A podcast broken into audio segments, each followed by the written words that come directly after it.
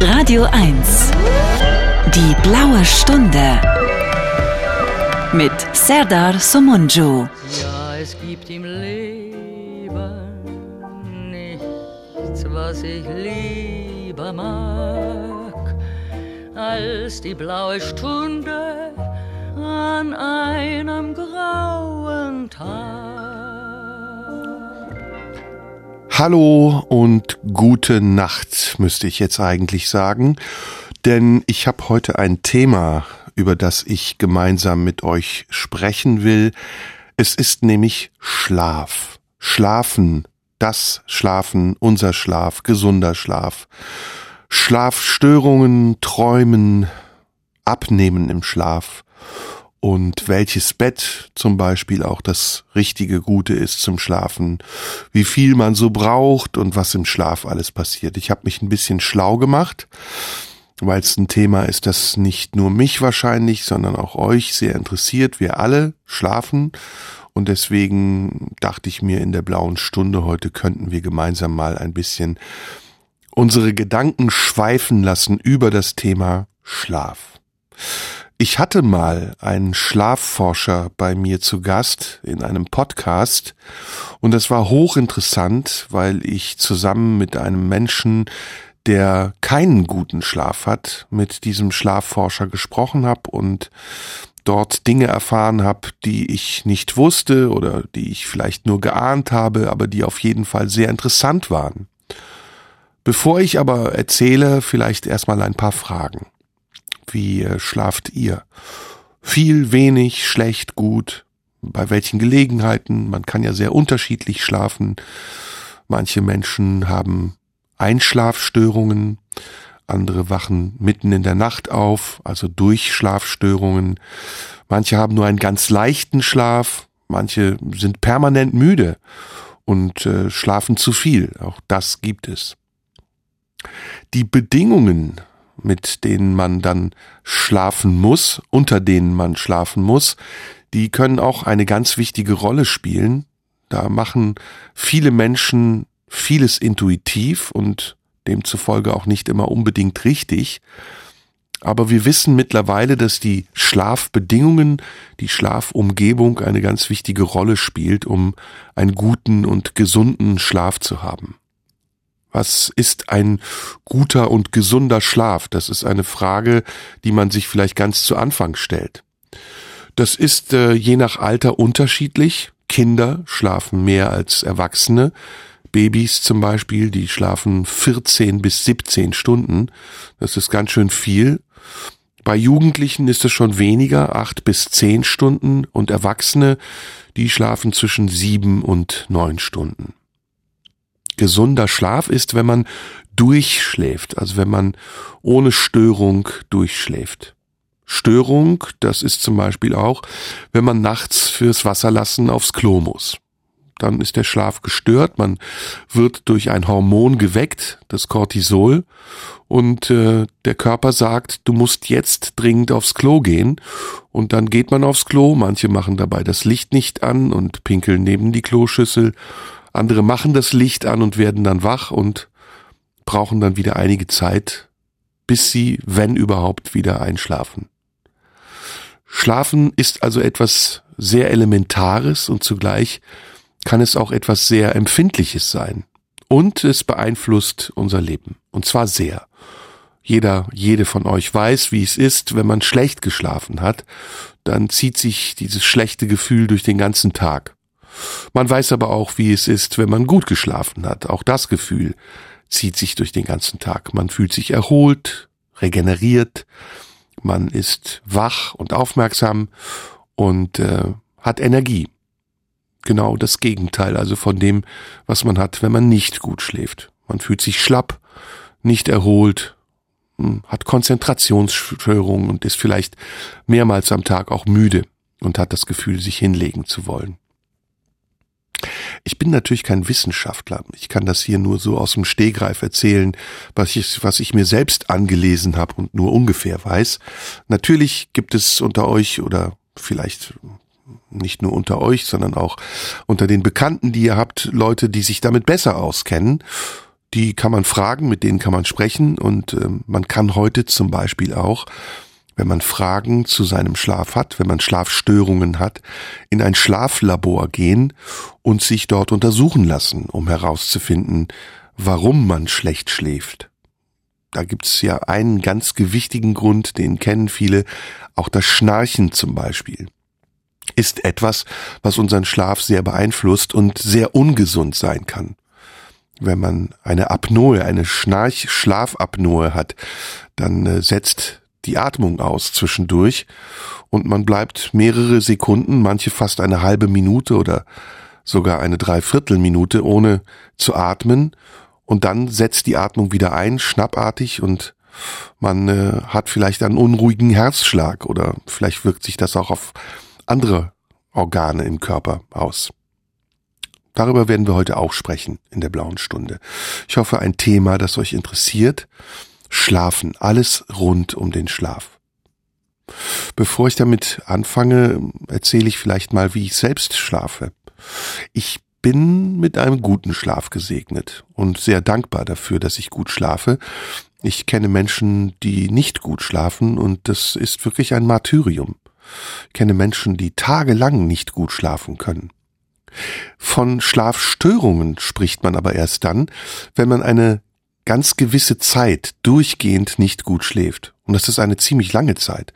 Der Schlafforscher, mit dem ich gesprochen habe, der übrigens Professor ist an der Universität in Cottbus, der hat gesagt, mehrere Jahre müssten erstmal vergehen mit Schlafstörungen oder mit schlechtem Schlaf, bevor man von Schlafstörungen sprechen kann. Dennoch ist es unangenehm, nicht zu wissen, wenn man sich ins Bett legt, ob man einschlafen kann oder ob man durchschläft. Die Gründe dafür, dass man schlecht schläft, sind unterschiedlich. Vielleicht gehen einem Gedanken durch den Kopf, vielleicht hält einen irgendein Ärger oder eine Sorge wach, vielleicht ist es aber auch das Essen, das man noch nicht verdaut hat, oder der Alkohol, der einem zuerst das Gefühl gibt, gut schlafen zu können und dann aber zum Gegenteil führt, nämlich zu einem sehr unruhigen Schlaf. Und wenn man dann auch noch schnarcht, dann äh, hat das Ganze eine Form, die gar nicht mehr gesund ist. Schlechter Schlaf hat also unterschiedliche Ursachen. Und das zu beobachten, um herauszufinden, welche Bedingungen man braucht, um besser zu schlafen, das könnte der erste Schritt sein. Heute gibt es Apps, die das messen. Man kann seinen Schlaf kontrollieren lassen von seiner Smartwatch oder von seinem Handy. Und dann am Morgen sieht man in der Aufzeichnung, wie viele unterschiedliche Schlafphasen man hatte. Ich habe das auch mal gemacht, eine gewisse Zeit lang meinen Schlaf aufgezeichnet und kontrolliert. Es war okay, hat mir jetzt keine große neue Erkenntnis gebracht, außer dass ich ganz gut schlafe, sehr schnell einschlafe und tief und fest weiterschlafe und nach einer gewissen Zeit gut und erholt wieder aufwache.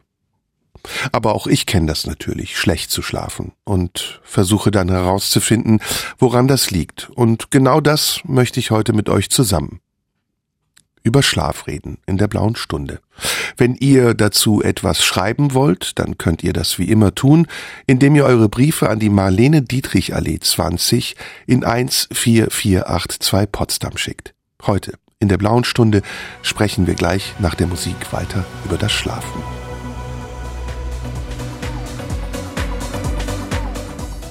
In der blauen Stunde heute spreche ich über das Schlafen. Das, was wir alle machen. Jede Nacht. Vielleicht manchmal sogar auch tagsüber.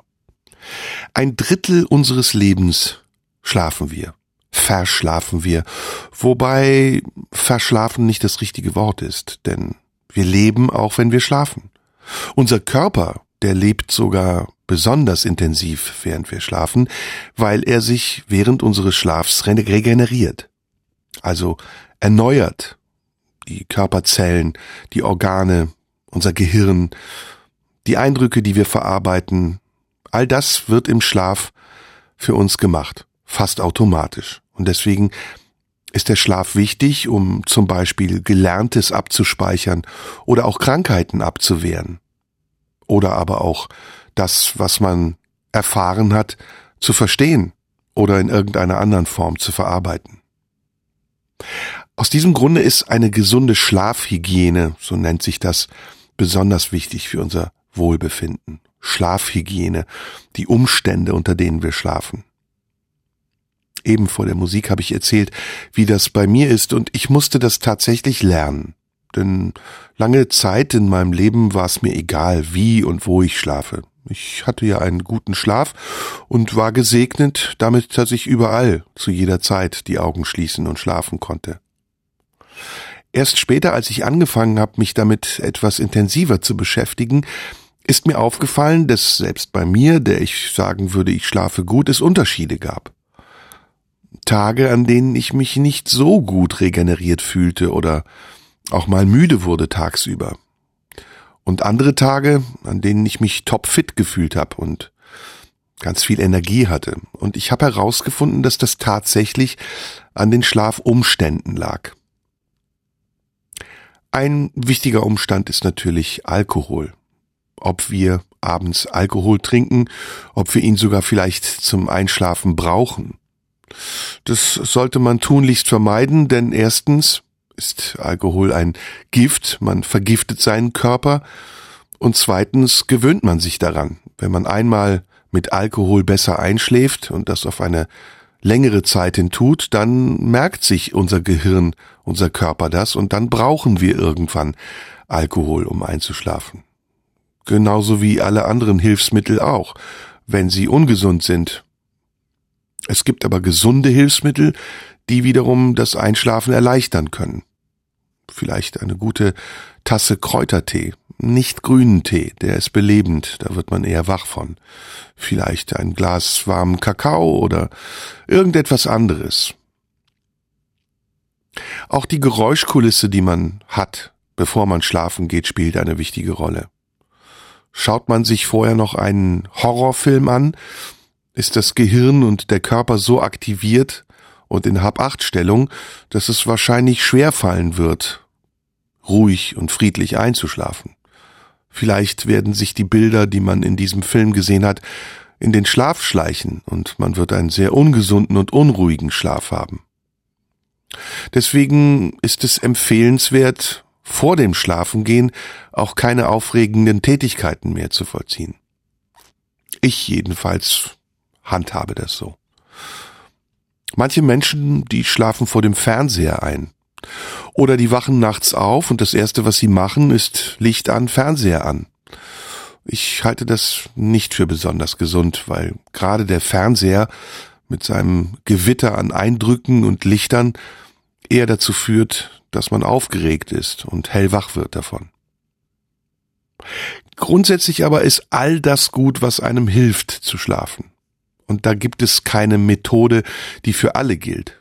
Für den einen ist es was anderes als für die andere. Manche Menschen zum Beispiel schlafen in vollkommener Dunkelheit. Jalousien, alles runter so, dass man die eigene Hand vor Augen nicht sieht. Andere können nur bei Licht schlafen. Und manche schlafen so, wie das Tages- oder Nachtlicht gerade ist. Manche wachen nur mit Wecker auf, wenn sie ihn stellen um sechs, um fünf, um vier. Andere haben ein Gefühl dafür, wann sie aufwachen müssen. Weil sie vielleicht intuitiv oder unterbewusst merken, dass es draußen heller wird und wissen, jetzt geht es auf den Morgen zu, die ersten Vögel zwitschern schon und dann wissen, dass die Zeit gekommen ist, aufzustehen. Da hat jeder seine eigene Methode. Jeder und jede. Jeder Mensch ist sein eigener Schläfer und hat seine Methoden. Manche haben sich Methoden angeeignet, weil sie wissen, dass sie gesund sind, andere wissen nicht, warum sie schlecht schlafen und finden vielleicht im Laufe ihres Lebens erst heraus, was ein gesunder Schlaf ist und welche Schlafhygiene sie brauchen, um einen gesunden Schlaf zu haben. Unser Körper, der signalisiert uns automatisch, was er will. Wenn er eine Pause oder eine Erholung braucht, dann merken wir, wir werden müde. Wir fangen an zu gähnen, wir können uns nicht mehr konzentrieren und wir haben das Bedürfnis, uns hinzulegen. Manche Menschen nehmen das nicht wahr und halten sich trotzdem wach. Und schlafen dann viel zu wenig. Vielleicht, weil sie irgendetwas Wichtiges noch zu tun haben oder irgendetwas nicht verpassen wollen oder weil sie vielleicht einfach nur wach sein möchten. Grundsätzlich ist es ganz gut zu spüren, wann der Körper was will und das nicht nur in Bezug auf Schlaf, sondern auch in Bezug auf alle anderen Dinge. Ich habe ja hier in der blauen Stunde auch schon mal über Ernährung gesprochen, über Diäten. Auch da sagt der Körper einem in der Regel, was er will ob es ihm am Salz mangelt oder an Zucker, ob er vielleicht mal eine Süßigkeit möchte, weil er vielleicht unterzuckert ist oder seit Wochen schon kein Zucker mehr zu sich genommen hat, was eher selten der Fall ist, oder ob er vielleicht zu viel Zucker hat und keine Lust mehr.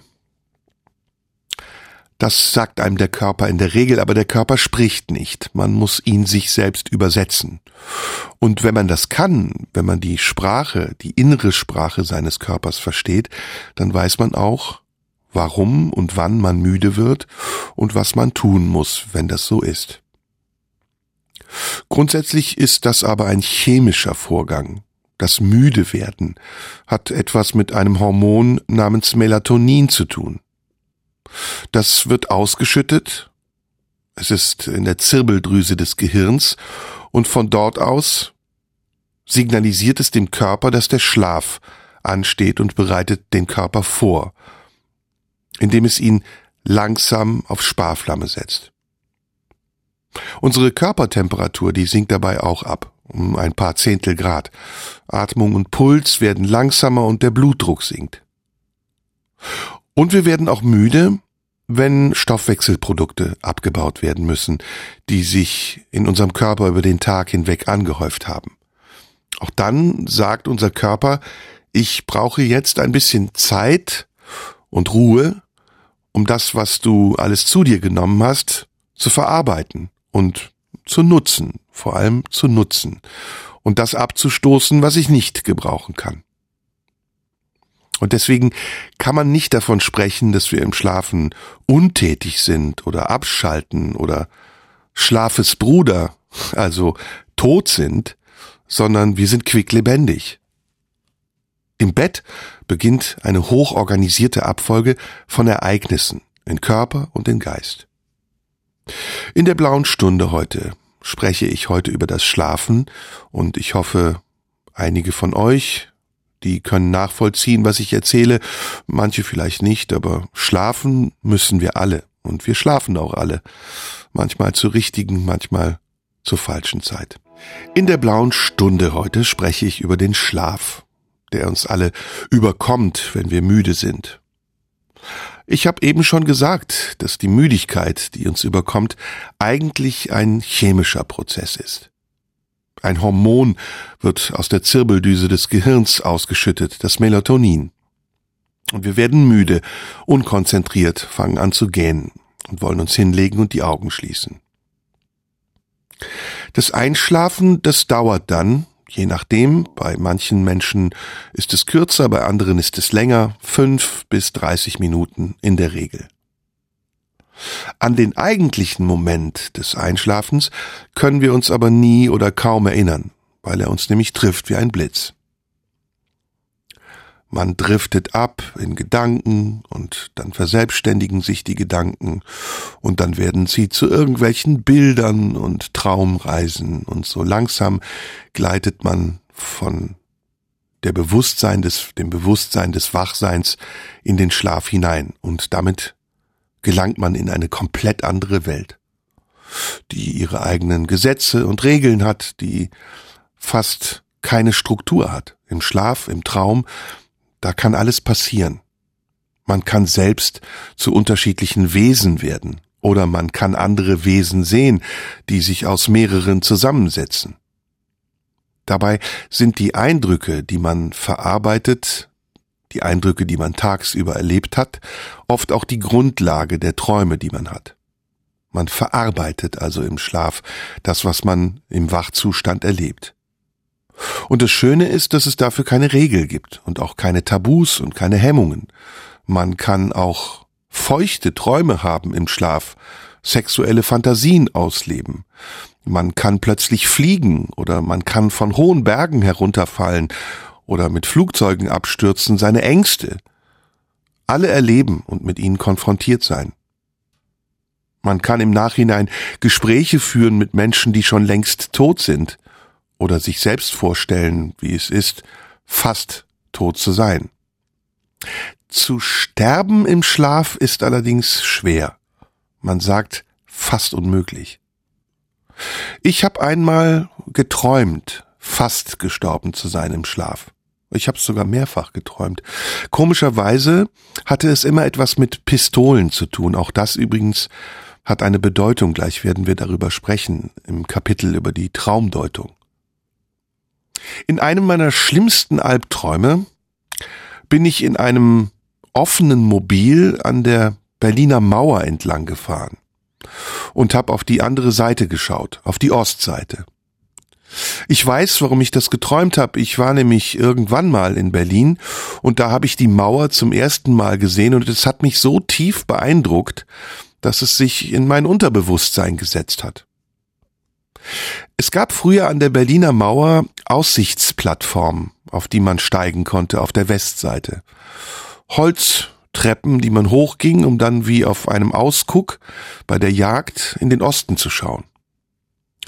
Wenn man das getan hat, sah man einen Todesstreifen von ein paar Metern Breite, Stacheldraht, Abgrenzungen und dann Wachtürme, in denen Polizisten und Soldaten durch Ferngläser beobachteten, was die Menschen auf der Westseite taten.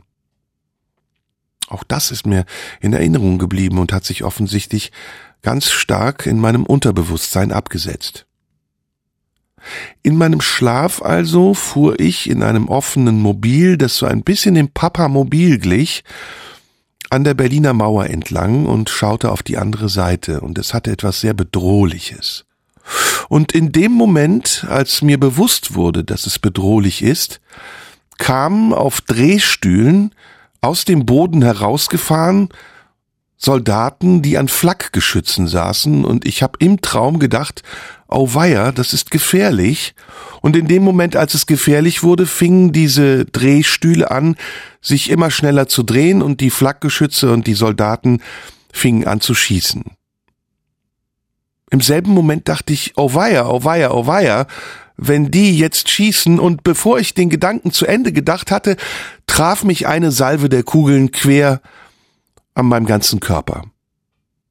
Ich wusste im Schlaf, ich bin getroffen von einer Salve Kugeln und werde gleich sterben. Ich habe sogar die Einschusslöcher der Kugeln gesehen. Es floss allerdings kein Blut.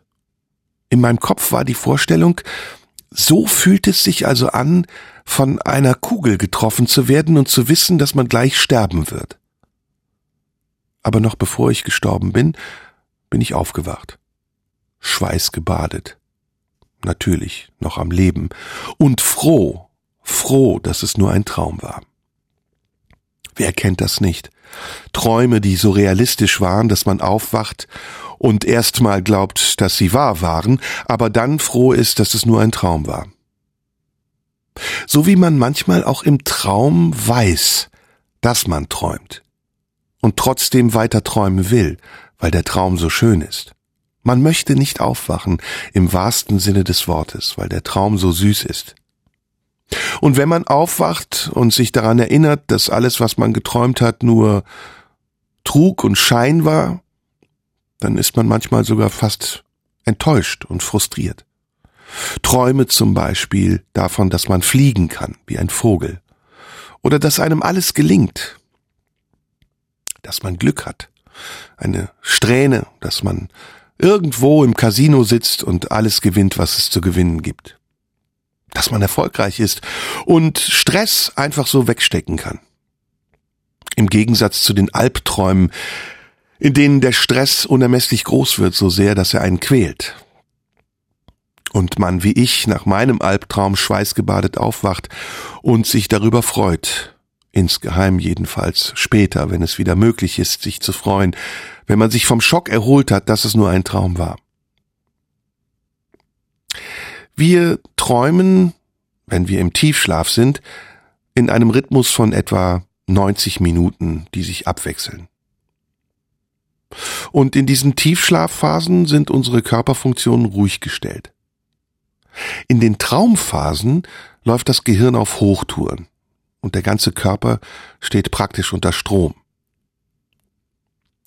Schlafforscher haben herausgefunden, dass wir zunächst in den Tiefschlaf fallen. Der Körper schüttet dann große Mengen von Wachstumshormonen aus, die er für seine Regeneration braucht. Das Immunsystem wird aktiviert. Abwehrzellen fahnden nach unerwünschten Eindringlingen wie Viren und Bakterien und machen sie unschädlich. Messinstrumente im Schlaflabor zeigen, dass zum Beispiel im Tiefschlaf nur geringe Aktivitäten vor sich gehen. Muskeln allerdings können aktiviert werden, auch im Schlaf. Und das ist eine Abteilung der Forschung, die besonders spannend ist, nämlich Schlafwandeln. Schlafwandler werden in dieser Phase aktiv. Nach einer Stunde etwa wechseln wir zum ersten Mal im Schlaf in die Traumphase, in die REM-Phase, die sogenannte. REM kommt von Rapid Eye Movement, weil die Augen sich in dieser Phase unter den Lidern schnell hin und her bewegen. Dieser Traumschlaf dient hauptsächlich der geistigen Erholung, also dem, was ich eben erzählt habe. Dass man Eindrücke verarbeitet und Erfahrungen, die man gemacht hat, umsetzt im Traum und sie vielleicht sogar nochmal erlebt in einer anderen Form. Anders als im Tiefschlaf kommt es aber in der Traumphase zu einer Aktivierung von Körpervorgängen. Mit dem Beginn der REM-Schlafepisode wird die Atmung unregelmäßig und auch Puls und Blutdruck zeigen kurzfristige Schwankungen.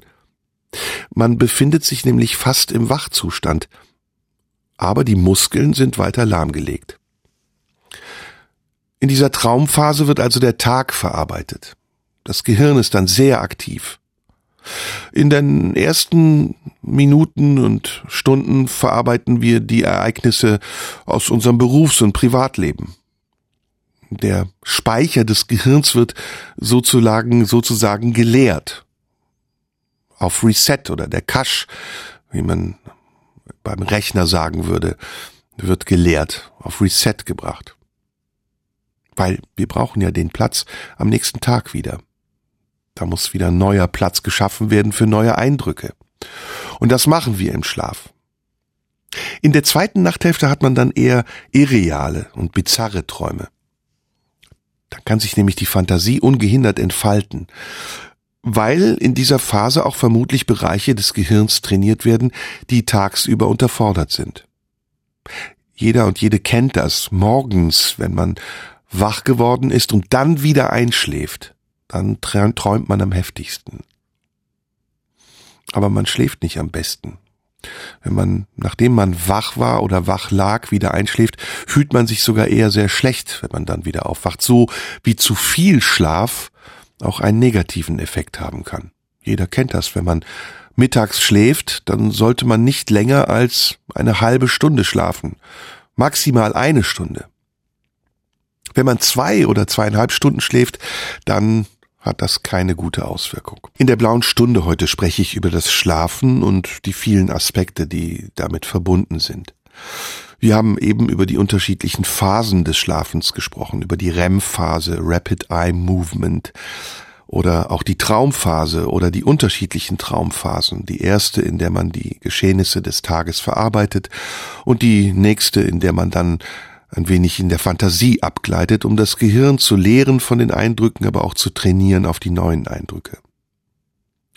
Die Umgebung, in der man schläft, ist wichtig das Bett, auf dem man liegt, das Kissen unter dem Kopf, die Decke, die man hat, ob das Fenster auf ist oder geschlossen, ob irgendwelche anderen Geräusche in der Nähe sind, ein tickender Wecker zum Beispiel, oder irgendwas, ein Wasserhahn, der tropft, oder Geräusche von Menschen, die sich noch unterhalten, Straßenverkehr, den man hört, oder irgendetwas Beunruhigendes, was draußen vor dem Fenster passiert, ein Gewitter oder prasselnder Regen, oder sonst etwas, starker Wind, ein Unwetter. All das beeinflusst unseren Schlaf und wir nehmen es mit in unseren Schlaf. Und wir verarbeiten es auch in unserem Schlaf.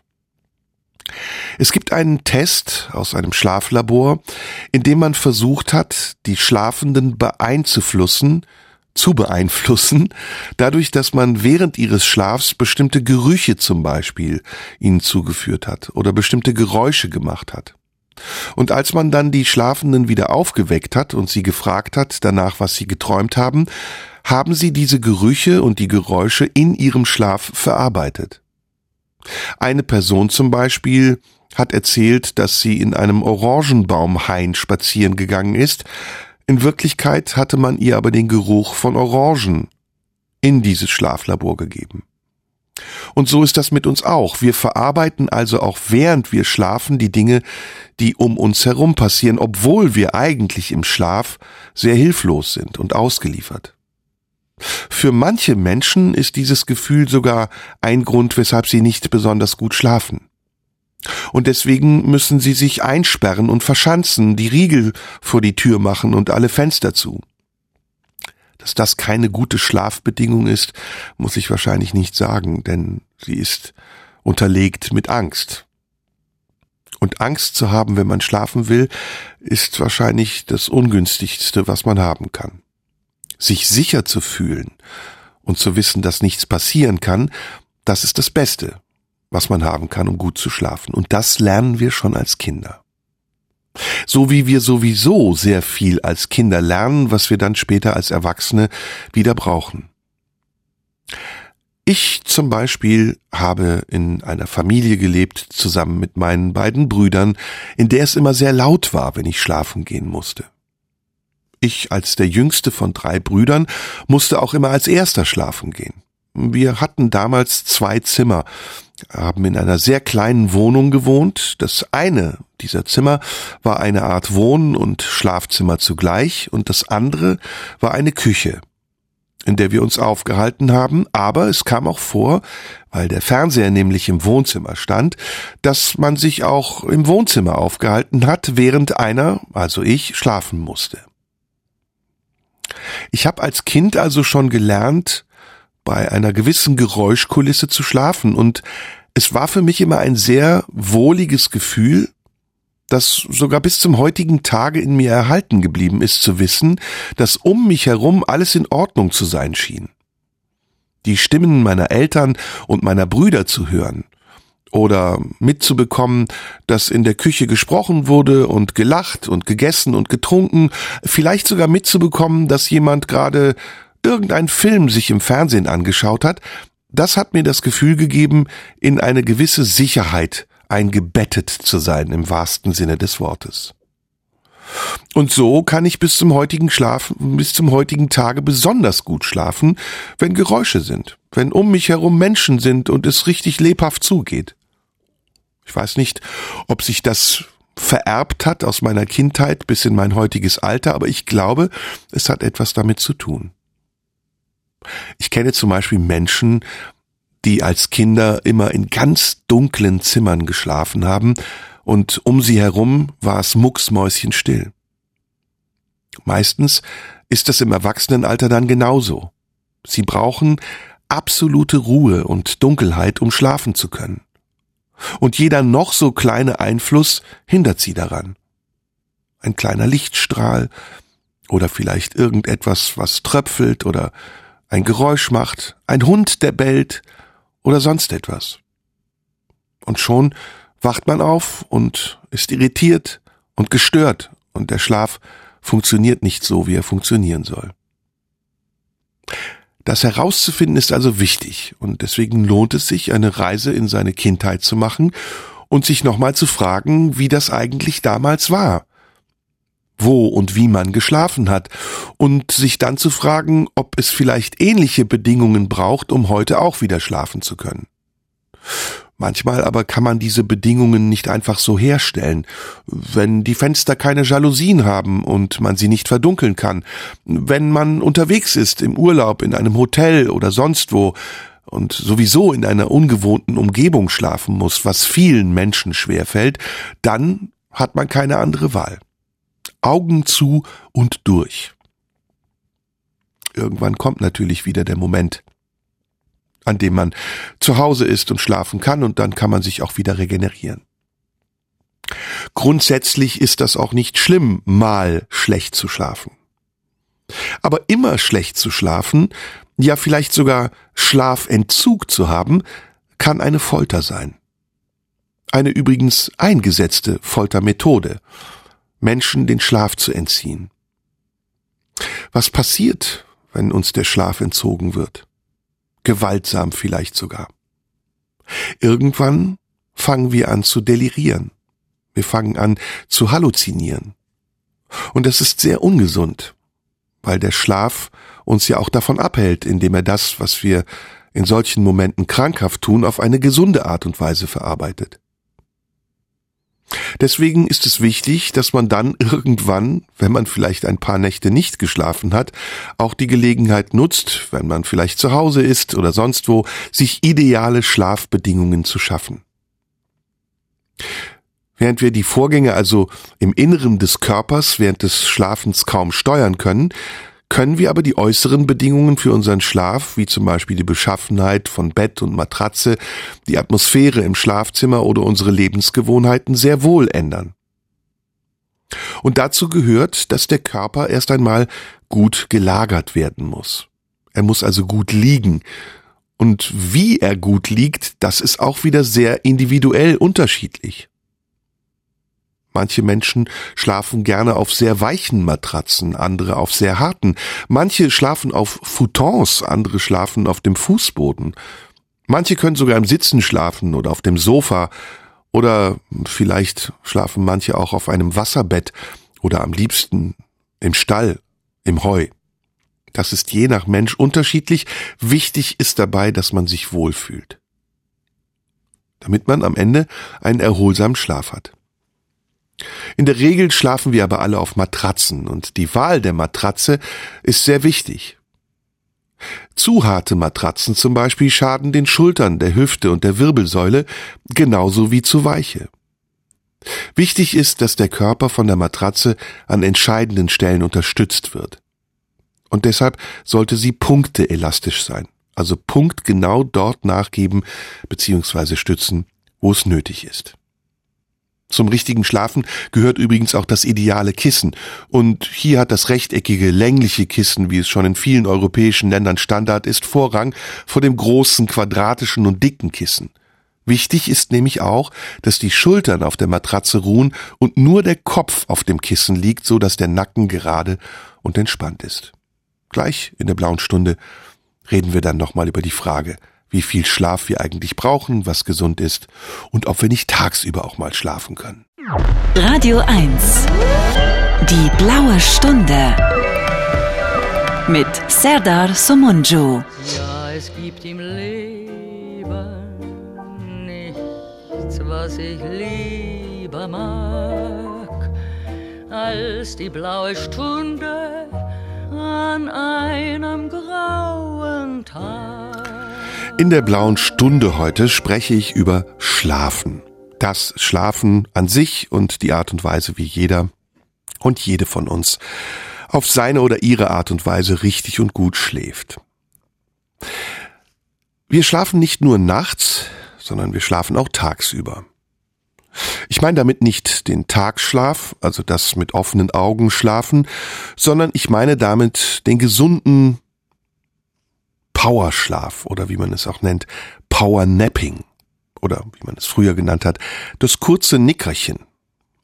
Im Türkischen zum Beispiel nennt man dieses kurze Nickerchen oder wie man in der modernen Sprache sagt, das Powernapping, ein Zückerchen. Şekerleme, also ein besonders süßer kurzer Schlaf. Ich gehöre zu den Privilegierten, die tagsüber schlafen können.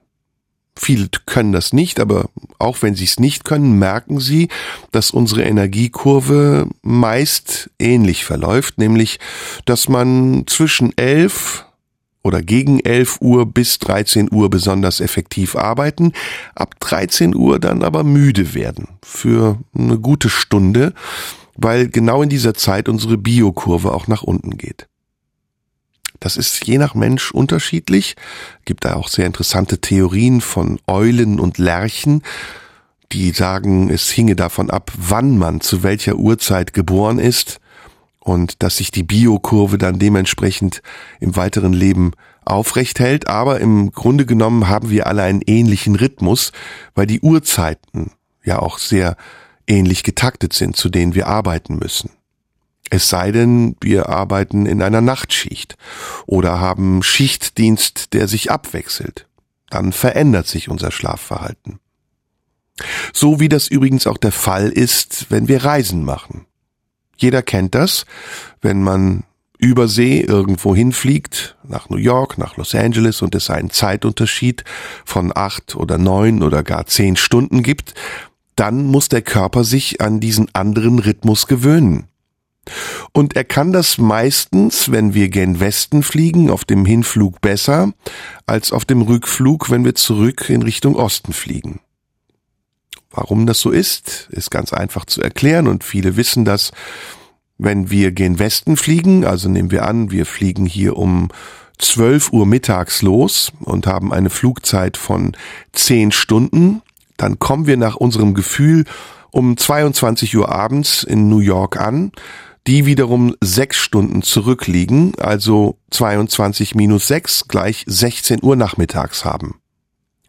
Wenn wir dann einigermaßen wach bleiben, also es schaffen zum Beispiel bis 22 Uhr New Yorker Zeit wach zu bleiben, hätten wir wieder sechs Stunden draufzurechnen auf die Zeit, die wir eigentlich in unserem Gefühl haben, nämlich 22 Uhr abends, plus sechs macht 28, also zwei Uhr nachts bis zwei Uhr nachts wach zu bleiben, ist nicht besonders schwer. Dafür reicht eine gute Party oder ein Wochenendausflug aus. Und dann auch wieder um sieben Uhr aufzustehen, weil man am nächsten Tag vielleicht arbeiten muss. Das gelingt uns. Wir hätten dann also nur fünf Stunden Schlaf gehabt nach unserem eigenen Zeitsystem. Nach New Yorker Zeit wären wir um 22 Uhr ins Bett gegangen und nach fünf Stunden etwa wieder aufgewacht. Das heißt um ein Uhr nachts, Okay, wir dürfen also sogar noch länger schlafen. Würden wir bis 6 Uhr schlafen und noch 5 Stunden drauf haben, wären wir nach unserer inneren Uhr um 12 Uhr aufgewacht, was bei 2 Uhr schlafen gehen auch nicht schlimm ist. Und wir wären pünktlich zur New Yorker Zeit um 7 frühstücksbereit. Hoffe, die Rechnung war jetzt nicht zu kompliziert, aber ich denke, sie ist nachzuvollziehen. Anders ist es beim Rückflug. Wenn wir, wie das oft der Fall ist, um 22 Uhr New Yorker Zeit in den Flieger steigen, plus acht Stunden fliegen, dann hätten wir 6 Uhr morgens New Yorker Zeit, wenn wir ankommen. Der Zeitunterschied aber zu unserer Zeit in Deutschland, die sechs Stunden müssten wir also wieder abziehen, also hätten wir 12 Uhr nachts. Wir würden uns, wenn wir es schaffen, im Flieger zu schlafen, einigermaßen ausgeschlafen fühlen. Aber wenn wir es nicht schaffen, hätten wir eine Nacht durchgemacht. Und da es 12 Uhr nachts wäre bei uns, während wir ankommen, hm, müssten wir also einen ganzen langen Tag noch aushalten und wach bleiben, um irgendwann wieder in den Rhythmus in Deutschland zu kommen. Die meisten schaffen das nicht und schlafen dann irgendwann tagsüber ein und meistens auch viel zu lange und verändern damit ihren Schlafrhythmus noch einmal zu dem, den sie vorher hatten, als sie nach New Yorker Rhythmus gelebt haben. Und dabei entsteht dann der Jetlag, nämlich eine permanente Müdigkeit und Erschöpfung. Habe ich das jetzt einigermaßen richtig erklärt? Ich glaube schon. Und wenn nicht, auch nicht schlimm. Jeder kennt das, jeder weiß es, jeder kann es nachlesen. Ich bin ja nicht Peter Lustig. auch wenn ich mich vielleicht manchmal so anhöre. Was hat Peter Lustig immer gesagt? Und das ist auch gut so. Hm. Nee, doch, das hat er immer. Hm. Hm. Naja, jedenfalls, die Rechnung war ungefähr richtig. Aber ich wollte eigentlich über das Powernapping sprechen, das ich damit verglichen habe. Nämlich, dass man tagsüber schläft und trotzdem vermeidet, nicht in einen Tiefschlaf zu fallen und damit am Ende nicht den Rhythmus durcheinander bringt, sondern einen anderen Rhythmus schafft. Wie gesagt, es ist ein Privileg, das tun zu können, aber ich glaube, jeder andere kann das auch. Und jeder andere, vielleicht sogar an der Arbeitsstelle oder sonst wo, wo man ist, einfach mal ganz kurz die Augen zu schließen. Dieses kurze Nickerchen, das haben wir als Kinder gehasst, wenn die Mutter gesagt hat, dass man einen Mittagsschlaf machen muss. Als Erwachsene sehnen wir uns danach weil man tankt bei einem Powernap nämlich innerhalb weniger Minuten Energie für den restlichen Tag. Was genau bedeutet also jetzt Powernapping? Mittagsschlaf, das kennen wir ja alle. Ein Powernap aber, also zu Deutsch ein Energiendickerchen, ist ein ganz kurzer Schlaf zum Energietanken. Dabei handelt es sich aber nicht um richtige Schlafen, sondern eher um so ein ganz kurzes Wegnicken. Ein Freund von mir, der hat das so gemacht, dass er sich einen Schlüsselbund in die Hand genommen hat und wenn dieses Schlüsselbund dann irgendwann runtergefallen ist, weil er eingeschlafen ist, dann wusste er, das war jetzt genau die Zeit, die ich gebraucht habe. Experten sagen, dass es ungefähr maximal eine halbe Stunde braucht für die optimale Dauer, für einen kurzen, erholsamen Schlaf. Beherrscht man diese Technik von Powerschlaf, fühlt man sich danach wirklich frisch und ausgeruht. Denn wie gesagt, unser Biorhythmus ist so gepolt, dass wir gegen 11 Uhr am effektivsten arbeiten und gegen 13 Uhr, je nachdem, müde werden. Am Nachmittag steigt dann das Energielevel wieder an. Die Müdigkeit in der Mitte des Tages, die liegt also in unserer Natur. Hm. Es gibt noch andere Tricks für ein Powernap, aber was man auf jeden Fall vermeiden sollte, ist, dass man zu lange schläft, weil dann, wie gesagt, die Hormone ausgeschüttet werden, die dazu führen, dass wir in einen tieferen Schlaf fallen.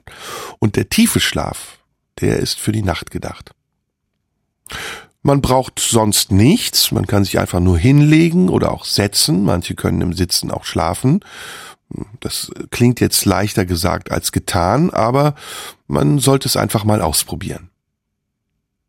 Und wenn man das dann gemacht hat, dann äh, ja, fühlt man sich, wie ich es gesagt habe, erholt. Wenn man weiter schläft, ist es nicht gut, weil man danach in der Regel noch müder wird als vor der Schlafpause. Ja, tatsächlich, man fühlt sich dann so, als wäre man irgendwo tief in der Nacht. Und wer will tief in der Nacht aufstehen und aufwachen und aktiv sein? Und das muss man vermeiden. Und dafür muss man einige Regeln beachten wieder mal die passende Umgebung schaffen. Also zu Hause oder im Büro oder am Flughafen. Man kann das überall machen, aber es ist wichtig, dass man eine passende Atmosphäre hat, um besser und schneller in den Schlaf zu gleiten und während der kurzen Zeit effektiv zu ruhen. Am besten ist, wenn man sich einen ruhigen Ort sucht, wo man ungestört ein paar Minuten die Augen zumachen kann. Und es ist wichtig, dass einen währenddessen niemand stört. Im Auto zum Beispiel. Das geht ganz gut. Man kann sich da hinsetzen, die Lehne zurückstellen und den Kopf einfach irgendwo ablegen. Ein Bürostuhl ist auch okay, wenn man bequem sitzen kann. Man kann sich auch auf den Arm lehnen, aber man sollte schon aufpassen, dass es nicht zu kalt und auch nicht zu warm ist. So wie das sowieso sehr unangenehm ist. Das ist eine kleine Decke, die gibt einem immer schon ein ganz gutes Gefühl dann ist wichtig, dass man eben die Zeit auch einhält.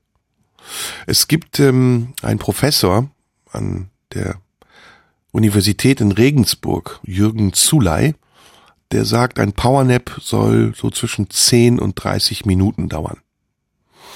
Wenn es gerade mal das erste Mal ist, dass man es macht oder man damit anfängt, dann kann es noch länger sein, aber Ziel ist, dass man sich irgendwann nach einem ganz kurzen Nickerchen genauso ausgeruht fühlt wie nach einer ganzen Stunde Schlaf.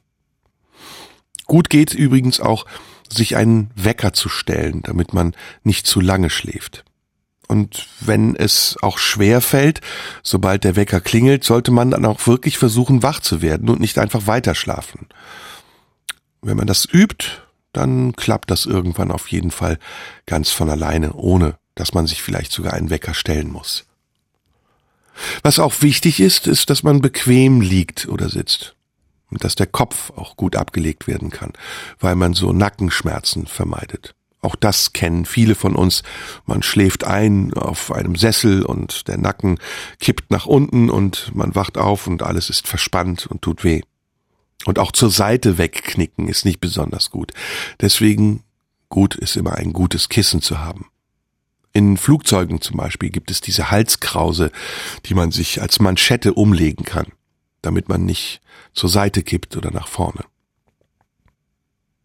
Das kann man aber auch mit einem Schal oder einer Jacke oder sonst was machen. Ich mache das immer so im Flugzeug. Wenn ich mich anlehnen kann, dann lehne ich mich an und mache einen Schal dazwischen. Oder wenn ich ein Kissen hab auf Langstreckenflügen, dann lege ich ein Kissen zwischen mich und die Wand.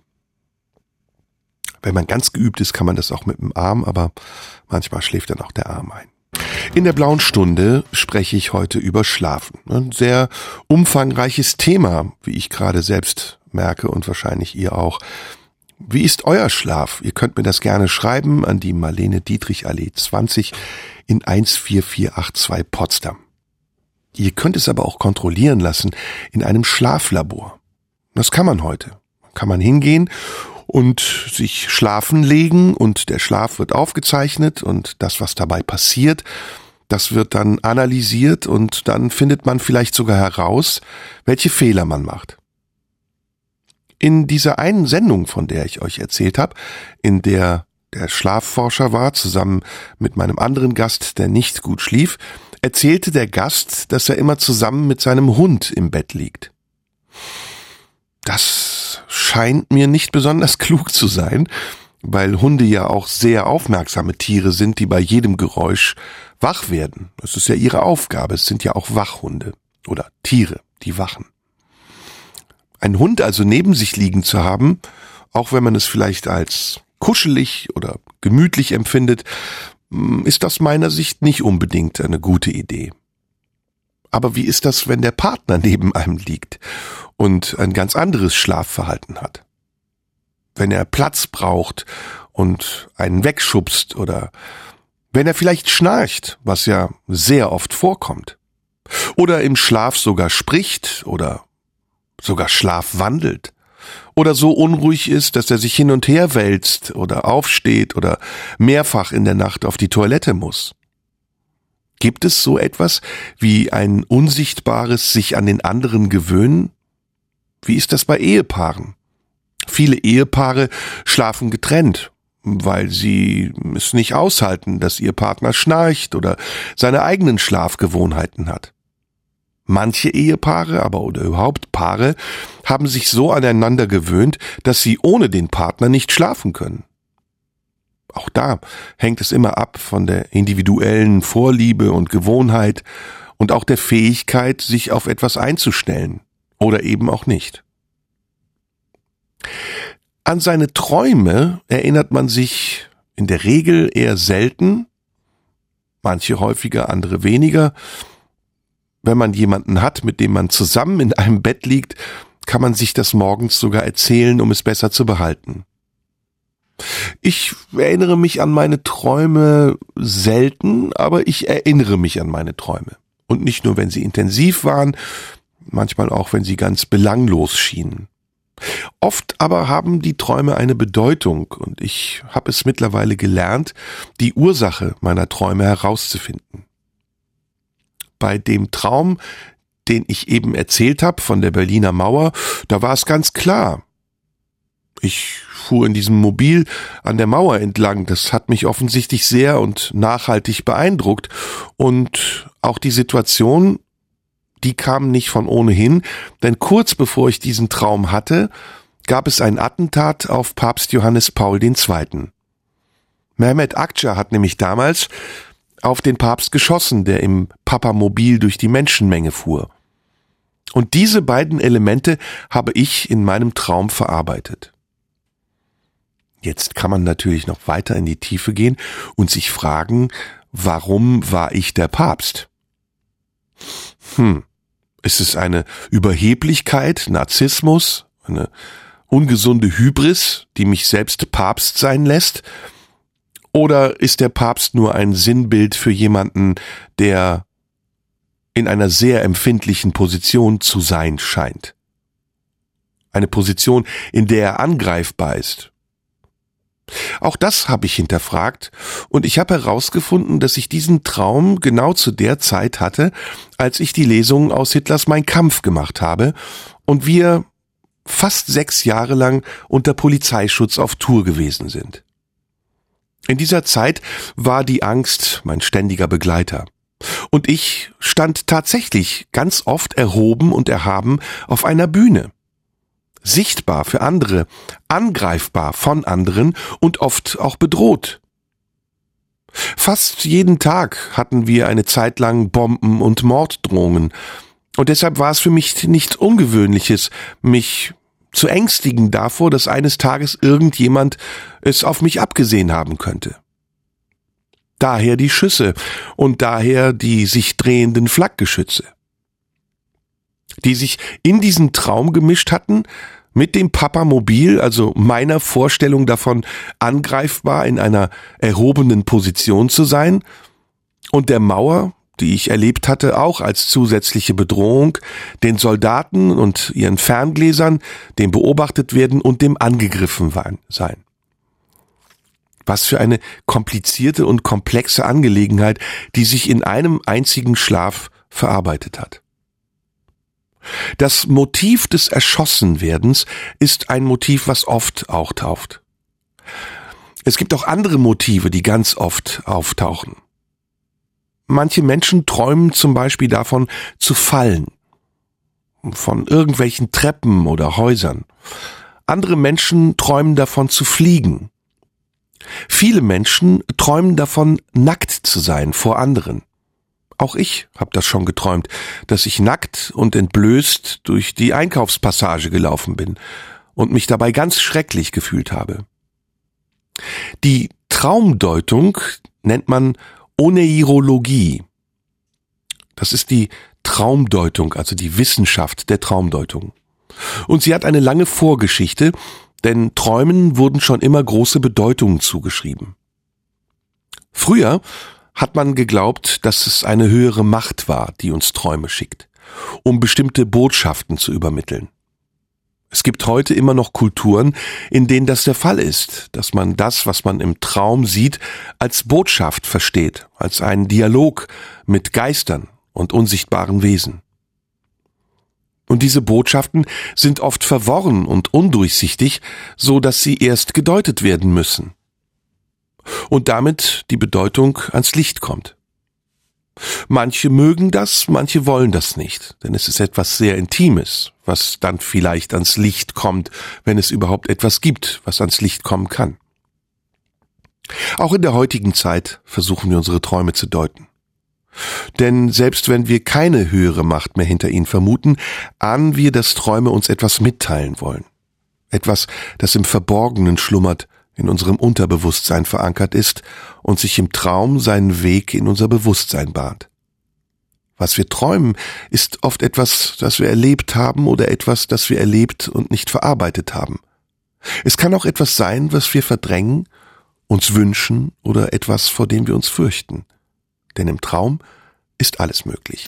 In der blauen Stunde heute spreche ich über das Schlafen und ich versuche dabei einen Überblick zu geben über die Dinge, die ich selbst weiß. Vielleicht weiß ich auch nicht genug, vielleicht wisst ihr mehr. Ihr könnt mir gerne schreiben an die Marlene Dietrich Allee 20 in 14482 Potsdam.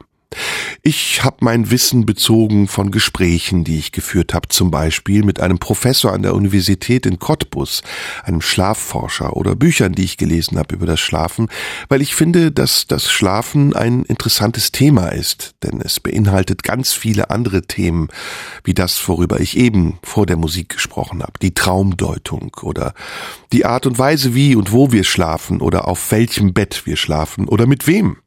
Auch das spielt eine wichtige Rolle.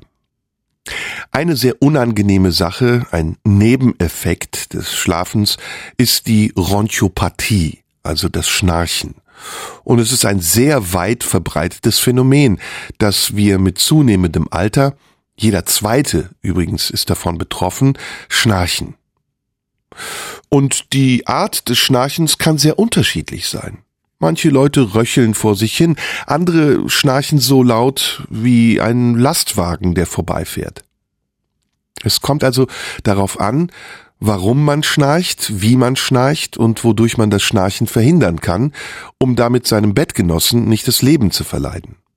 Denn das ist ein großes Problem, auch zwischen Partnern, dass der eine so laut schläft, dass der andere nie zu Schlaf kommt. Und dann trennt man entweder seine Schlafplätze oder man sucht eine andere Möglichkeit, um diesem Problem aus dem Weg zu gehen. Oropax zum Beispiel was ich für keine gute Lösung halte. Denn Oropax, das schirmt einen dann auch komplett von der Außenwelt ab und man hört nicht nur nicht das Schnarchen des Partners, sondern vielleicht auch nicht den Wecker oder irgendwas anderes Gefährliches. Denn man ist ja im Schlaf schon ein wenig wach. Wenn man zum Beispiel im Schlaf riecht, dass es nach Gas müffelt, dann kann man ziemlich sicher sein, dass man davon aufwacht, wobei auch das ist nicht garantiert. Deswegen gibt es Rauchmelder, weil manche Menschen nicht mitbekommen, wenn es brennt und dann eben in einer brennenden Wohnung liegen und hoffentlich von der Feuerwehr gerettet werden. Dennoch ist man im Schlaf also nicht ganz abgeschnitten von der Außenwelt. Und diese Außenwelt, die ist manchmal mehr laut, als das einem lieb ist. Was macht man also dagegen und vor allem, warum schnarchen manche, manche Menschen? Bei den meisten Menschen ist die erschlaffende Rachenmuskulatur schuld, dass man schnarcht. Gaumensegel und Rachenzäpfchen flattern dann bei jedem Atemzug, was diese Geräusche dann erzeugt, diese störenden Geräusche.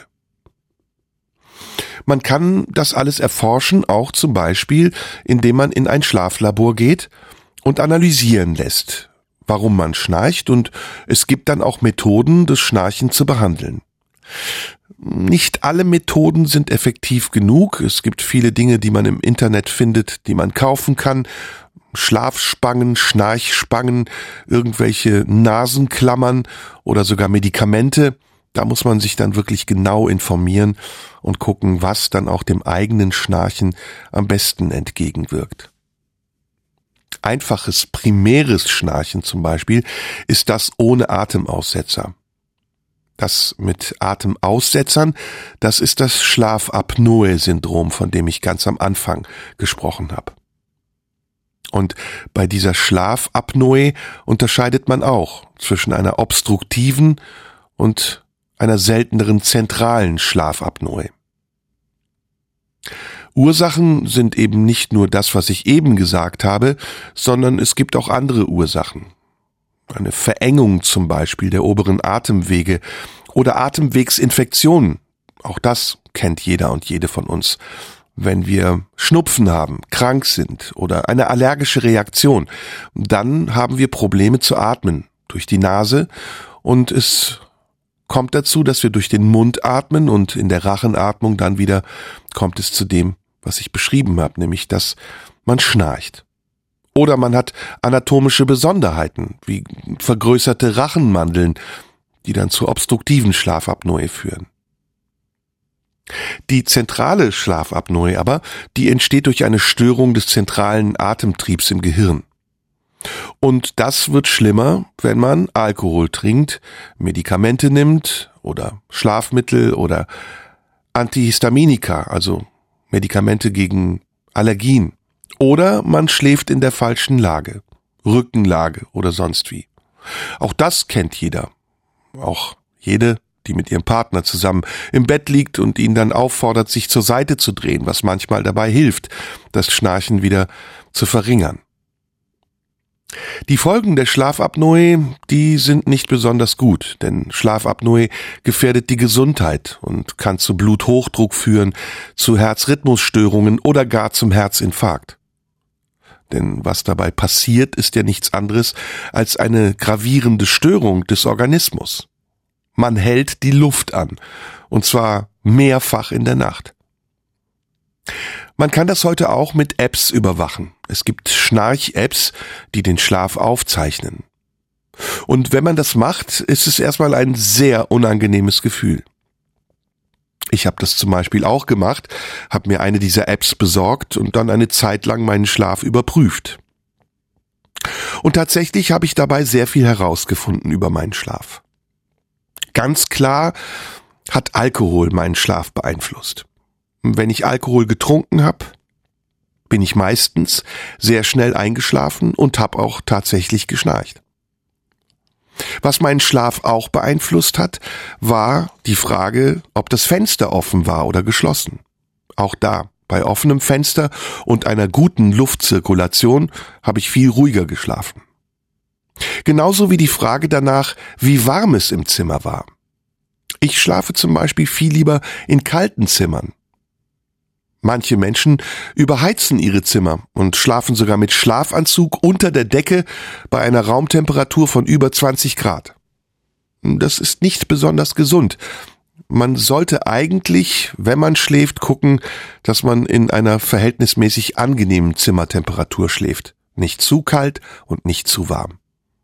Und die Frage danach, ob jemand einen Schlafanzug trägt oder ob er nackt schläft, kann nur jeder selbst beantworten. Hauptsache, er fühlt sich dabei wohl.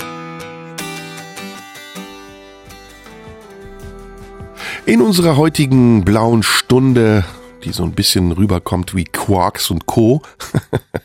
Auch ich bin neuerdings Wissenschaftler, Schlafforscher, rede ich über Schlafen oder habe ich geredet über Schlafen. Wir sind ja schon fast durch, so schnell ging das wieder. Ich finde, wir wissen noch viel zu wenig über das Schlafen. Und das hat mir auch der Schlafforscher bestätigt, mit dem ich darüber gesprochen habe. Viele Dinge am Phänomen Schlafen sind nämlich noch unerforscht und unbekannt. Und wir lernen, wie wir am besten schlafen, wo wir am besten schlafen. Ein paar Dinge aber wissen wir schon und über die habe ich hier gesprochen. Und die kann man ändern, zum Teil. Zum anderen Teil muss man sie behandeln und zum anderen Teil muss man sie einfach nur hinnehmen. Am besten ist herauszufinden, welchen Rhythmus man hat. Manche Menschen brauchen weniger, manche brauchen mehr Schlaf. Am besten ist herauszufinden, was man vor dem Schlafengehen vermeiden sollte. Wie gesagt, aufregende Filme, laute Musik, vielleicht auch nicht so viel trinken oder zu später Abendzeit essen, sein Haustier mit ins Bett nehmen oder sonst was. Das findet jeder und jede für sich selbst raus. Und am Ende hat man für sich ein ganz bestimmtes Schlafritual und schläft in der Regel gut. Hat einen geruhsamen, erholsamen und regenerierenden Schlaf und kann sich auf den Tag freuen, den man dann mit voller Energie angeht. Heute ist Sonntag. Ich werde nachher nach Hause gehen. So gegen sechs, halb sieben. Ob ich dann noch was esse? Hm, nein. Ich glaube, vielleicht noch eine Kleinigkeit. Nichts Schweres. Keine Nudeln mit Sahnesoße oder sonst was. Hm, ein Gläschen Wein könnte ich mir noch gönnen, aber nicht zu spät. Am besten dann am frühen Abend und auch wirklich nur ein Gläschen. Nicht äh, mir die Kante geben. Hm, noch ein Film? Nein, lieber ein Buch lesen. Ein Buch und vielleicht noch ein bisschen entspannende Musik hören. Keine Telefonate, Handy aus. Auch nicht erreichbar sein und auf Standby. Sondern ein für alle Mal den Kontakt zur Außenwelt abschneiden. Weil jetzt ist meine Zeit. Ja, jetzt ist die Zeit, in der ich das System herunterfahre und weiß, dass ich für die nächsten Stunden nichts und niemandem Rechenschaft schulde, mich sicher fühlen kann und genau die Umgebung habe, die ich brauche, um einen angenehmen Schlaf und Rückzug in meine Träume zu haben. Was ich träumen werde, kann ich nicht beeinflussen. Vielleicht träume ich heute von der blauen Stunde, in der ich über meine Träume gesprochen habe und träume sie nochmal. Vielleicht träume ich aber auch einfach vom Frühling, und dem, was ich in den letzten Tagen erlebt habe. Und vielleicht mischen sich darin auch die Hoffnungen auf einen schönen Sommer. Oder auf Frieden. Darauf, dass es keine Kriege mehr gibt. Oder auf etwas Schöneres. Auf Liebe. Oder auf Kleinigkeiten. Ein schönes Abendessen oder ein Urlaub am Meer. Und während ich so in die Gedanken gleite, am Ende der blauen Stunde werde ich ein bisschen müde und träge und fast schon lässt meine Konzentration nach. Ich bin in so einem Art, in so einer Art, das ist ein Zeichen für die nachlassende Konzentration, dass meine Artikulation auch schon nicht mehr so gut ist. Ich bin in so einer Art Übergang, aber noch halte ich mich wach, noch kämpfe ich gegen den Schlaf. Ich kämpfe ja auch nicht wirklich gegen den Schlaf, sondern ich versuche mich ihm zu ergeben. Aber auch der Schlaf kämpft nicht gegen mich, weder gegen meine Wachheit noch gegen mein Bewusstsein, sondern er ist eigentlich mein Freund. Ja, mein Begleiter. Ein Drittel meines Lebens begleitet mich der Schlaf durch Tag und Nacht, je nachdem, wann ich schlafe. Und irgendwann, dann äh, ist es komplett vorbei. Und dann kommt Schlafes Bruder, der mich für immer schlafen lässt. Ja. Das ist auch eine schöne Vorstellung, oder? Für viele Menschen. Einzuschlafen und nicht mehr aufzuwachen. Im Schlaf zu sterben, ja, weil der Schlaf so was Süßes ist. Das Zückerchen, das dann zu einer Art Raffinade werden kann. Eine finale Raffinade, Raffinale. Wortspiele hin oder her. Das Buch ist jedenfalls sehr empfehlenswert von Robert Schneider. Schlafes Bruder kann ich nur jedem ans Herz legen. Vielleicht liest man das sogar kurz vorm Einschlafen und gleitet dann langsam vom Tag und der Anstrengung des Bewusstseins in die Nacht und der Leichtigkeit des Unterbewusstseins. Ja. Hypnos ist der Gott des Schlafs und sein Bruder ist Thanatos, der Gott des Todes. Die beiden sind also miteinander verwandt in der griechischen Mythologie. Und genau das ist das, was ich heute versucht habe zu erklären. Dass in allem es immer sehr viele unterschiedliche Aspekte gibt, die guten und die schlechten, die beängstigenden und die anspornenden, die mutmachenden und die hoffnungsstiftenden und dass in der Balance zwischen Wach und Schlaf, in dem, was man vielleicht vor sich hat und hinter sich lassen kann, dass in dieser Balance ein Gleichgewicht, eine Stimmigkeit, eine Lust am Leben und auch vielleicht die mangelnde Angst vor dem Sterben liegt. Und dafür sind wir in einem Rhythmus von Tag und Nacht, von Wach und Schlaf. Dafür üben wir unser ganzes Leben lang, dass wir irgendwann eines Tages auch loslassen können, so wie wir loslassen müssen, um vom Tag in die Nacht zu gleiten und den Gedanken zu gestatten, sich zu verselbstständigen, loszulassen von den vielen kleinen Dingen, an denen wir uns oft viel zu lang festhalten, die uns dann beschäftigen und wach sein lassen. Und dann wälzen wir uns hin und her, und nicht nur wir uns, sondern auch unsere Gedanken, und schlafen vielleicht nur ganz unruhig und am nächsten Tag, wenn wir aufwachen, da sind sie alle wieder da, die Sorgen und die Nöte. Das Einzige, was uns vielleicht hilft, ist nicht nur loszulassen, sondern auch uns zu verlassen. Auf etwas und von etwas. So wie jetzt die blaue Stunde zu Ende geht und ich allen noch einen schönen Abend wünsche und natürlich eine besonders gute Nacht. Bis zur nächsten Woche. Radio 1. Nur für Erwachsene.